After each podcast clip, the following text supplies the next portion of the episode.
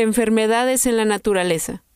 Para tener en cuenta hasta qué punto las enfermedades perjudican a los animales, podemos pensar en el gran sufrimiento que éstas producían a los seres humanos antes de la llegada de la medicina moderna. Pues bien, esta es la situación de los animales en la naturaleza. Los daños que provocan las enfermedades se agravan debido a la falta de acceso a tratamiento y en ocasiones por la ausencia de oportunidades para descansar y recuperarse. Además de debilitar la capacidad del cuerpo para funcionar y reponerse, las enfermedades pueden aumentar los efectos negativos de los problemas ambientales y otros elementos productores de estrés a los que se enfrentan los animales salvajes. El resultado de esto puede ser más sufrimiento y muertes. Los animales tienen una cantidad limitada de energía en cada momento, y deben de tomar decisiones acerca del fin con el que la emplean. Los animales que están muriendo a causa de una enfermedad pueden elegir usar la energía para reproducirse en lugar de enfrentarse a la enfermedad. Esto puede acabar provocando que haya animales que se reproduzcan estando enfermos y que por ello no puedan cuidar realmente de sus crías, o incluso mueran, dejándolas en una situación de gran vulnerabilidad.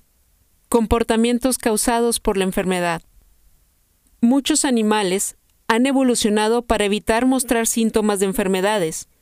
Los animales que parecen débiles o vulnerables se encuentran entre los objetivos principales de los depredadores. Además, los que viven en grupos pueden perder el estatus social o ser abandonados a su suerte cuando tienen menores capacidades. Al margen de esto, en ocasiones los animales muestran selectivamente conductas de enfermedad, como letargo y somnolencia. Esto ocurre cuando las conductas de enfermedad no están producidas por la enfermedad en sí, sino más bien por la conservación de energía realizada para enfrentarse a ella. Dependiendo del momento del año y de otras circunstancias, el hecho de mostrar síntomas de enfermedad podría reducir las posibilidades de reproducirse o hacer imposible la defensa de un territorio valioso. Un animal podría necesitar más tiempo para descansar y recuperarse fuera de la época reproductiva, en lugar de intentar defender el territorio.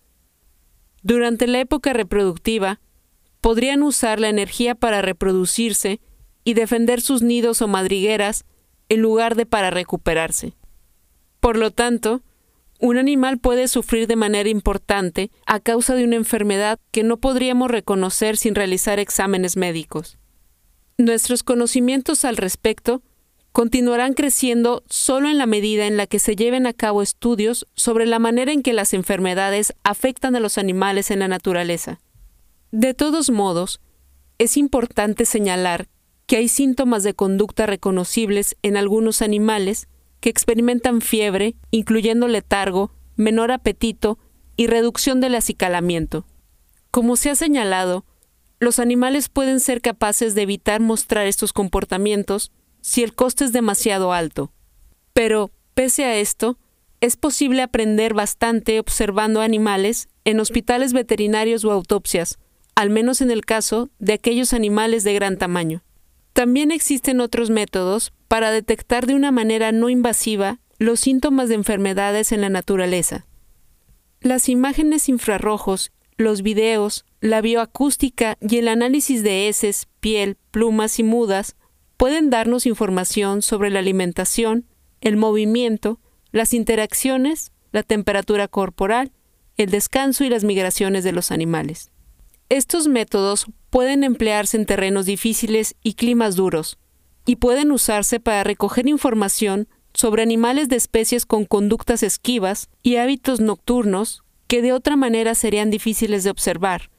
Por ejemplo, se han empleado imágenes térmicas para estudiar las causas por las que los animales pueden sufrir cojera, heridas o inflamaciones del sistema locomotor, para diagnosticar enfermedades infecciosas y para evaluar el nivel de estrés de los animales. Es difícil estudiar algunos animales, como los de menor tamaño, que pasan la mayor parte de su vida ocultándose bajo tierra, y los invertebrados diminutos, que son muy numerosos. Los animales marinos pueden ser difíciles de estudiar debido a su número y también porque es más difícil hacerlo de una manera no invasiva.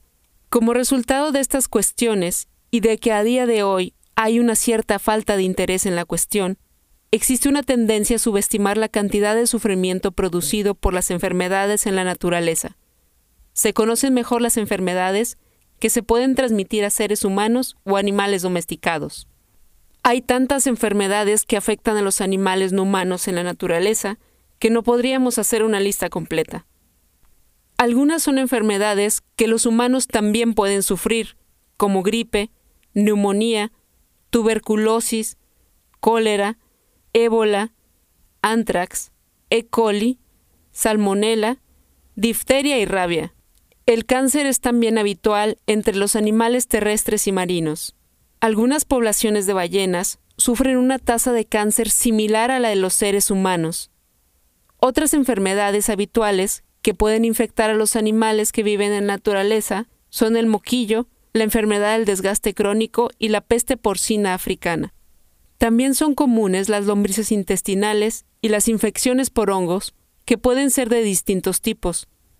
También son habituales las infestaciones parasitarias, más preponderantes y graves entre los animales con un sistema inmunitario debilitado por otros factores, como las enfermedades infecciosas, el clima, la desnutrición o el estrés debido a conflictos con otros animales. Enfermedades en invertebrados. Mucha gente no es consciente del sufrimiento que pueden vivir los invertebrados debido a las enfermedades. Estos animales, al igual que otros, pueden contraer infecciones por bacterias, virus y hongos. En algunos casos son muy específicas de los animales a los que infectan y no se propagan a vertebrados, pero pueden tratarse de manera similar con vacunas, antibióticos y antihongos. Estas son algunas enfermedades comunes que se encuentran en los invertebrados marinos y terrestres. Peste negra en mariposas. Una enfermedad importante que afecta a las mariposas es el virus de la poliedrosis nuclear o peste negra. Se le llama así porque los afectados quedan aletargados y su cuerpo comienza a descomponerse, volviéndose negro sus entrañas se empiezan a licuar y a salir del cuerpo en descomposición.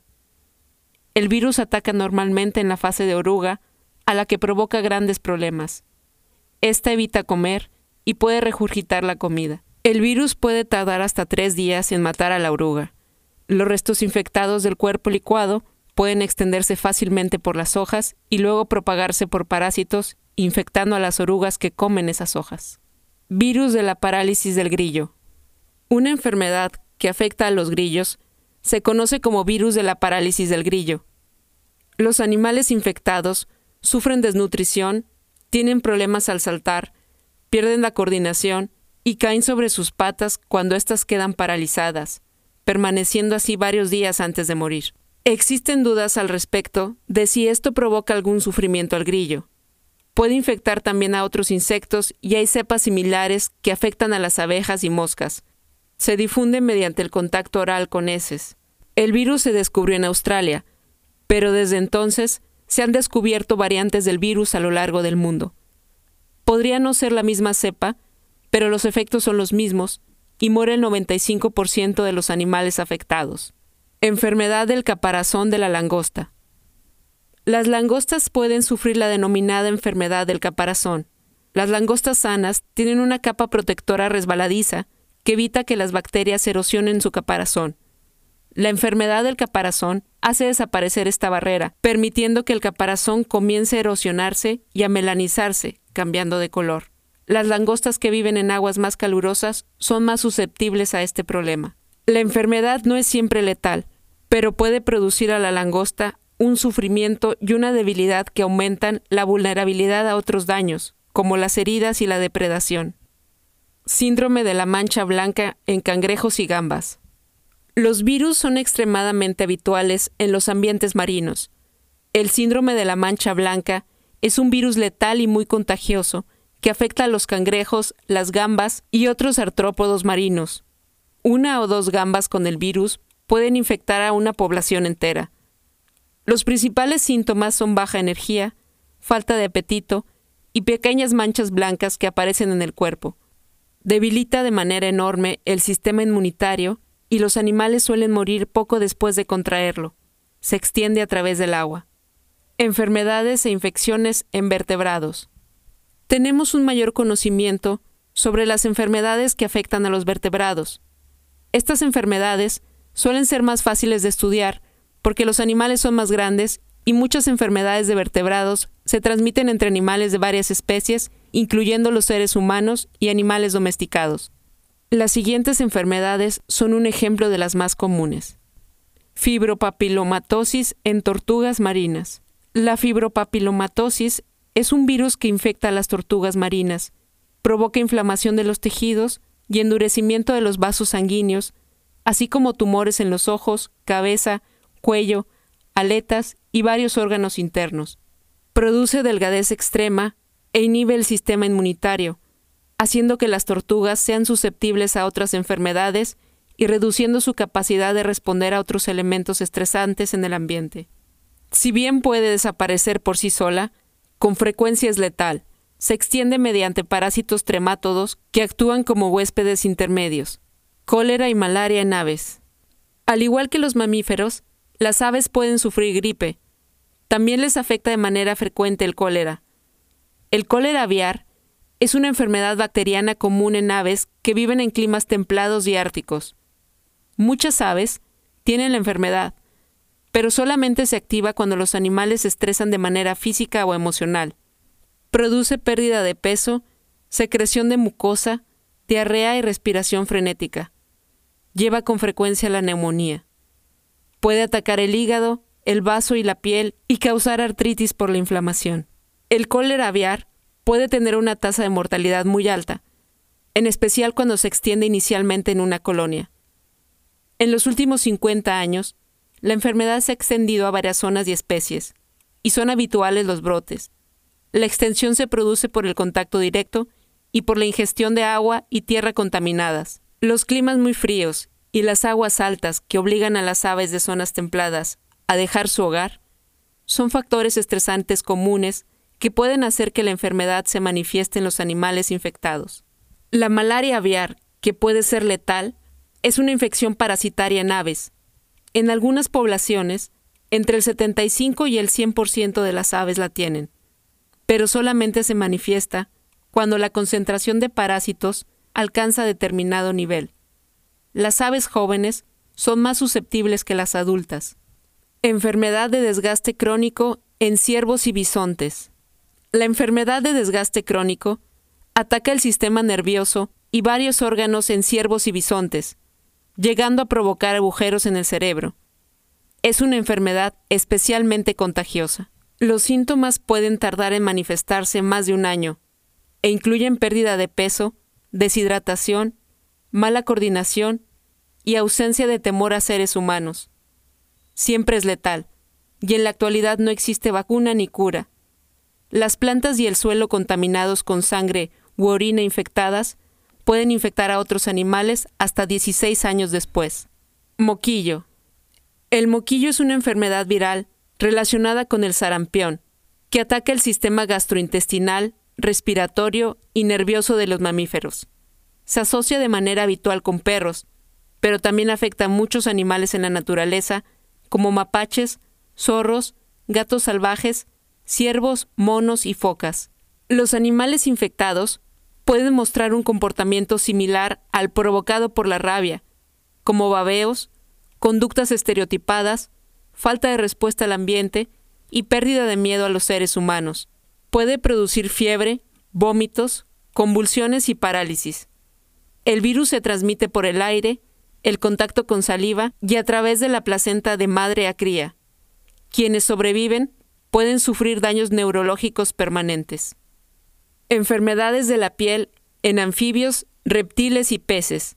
Los anfibios son susceptibles a enfermedades de la piel mortíferas, como infecciones por hongos y ranavirus. La infección acuática por hongos, denominada quitridiomicosis, ha sido llamada el patógeno más mortífero hasta la fecha.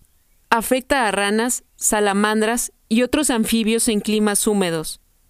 El hongo se alimenta de la piel del animal, produciendo cambios metabólicos y finalmente lo mata al desencadenar un paro cardíaco. Se extiende de manera continua desde los anfibios inmunes a los que son vulnerables. El ranavirus es una enfermedad de la piel que infecta anfibios, reptiles y peces. Tiende a atacar anfibios y reptiles jóvenes y resulta letal para los animales susceptibles a la misma. Provoca hemorragias en la piel y lesiones en la superficie de los músculos y varios órganos internos. La inflamación y la acumulación de fluidos son habituales y pueden provocar problemas para respirar y flotar en el agua. El virus se extiende de manera rápida y puede ser albergado durante años por animales resistentes que a su vez lo extienden. Una población susceptible puede contagiarse por proximidad a una especie más resistente. Puede transmitirse mediante el contacto directo, el suelo y el agua. Puede extenderse entre peces y ranas y posiblemente entre reptiles, anfibios y peces. Proliferaciones tóxicas de algas. Los químicos tóxicos producidos por proliferaciones de algas pueden afectar a menudo a los peces, los mamíferos marinos, las aves y los murciélagos. También pueden afectar a animales terrestres. Las toxinas dañan el sistema nervioso central de los animales y pueden herirlos de manera grave o matarlos. Puede contraerse por animales al nadar, beber agua contaminada, comer algas tóxicas o mediante la respiración. Las algas que se descomponen pueden también quedar atrapadas en las branquias de los peces ahogándolos.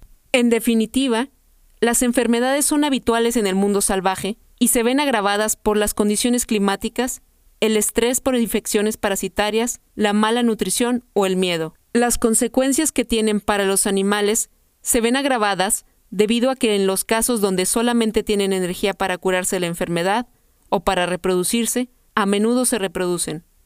Pero a menudo estas enfermedades podrían ser prevenidas o tratadas, se puede encontrar información sobre las formas en las que se proporciona ayuda a los animales en estos casos en la página Vacunación y Tratamiento de Animales Enfermos y Heridos.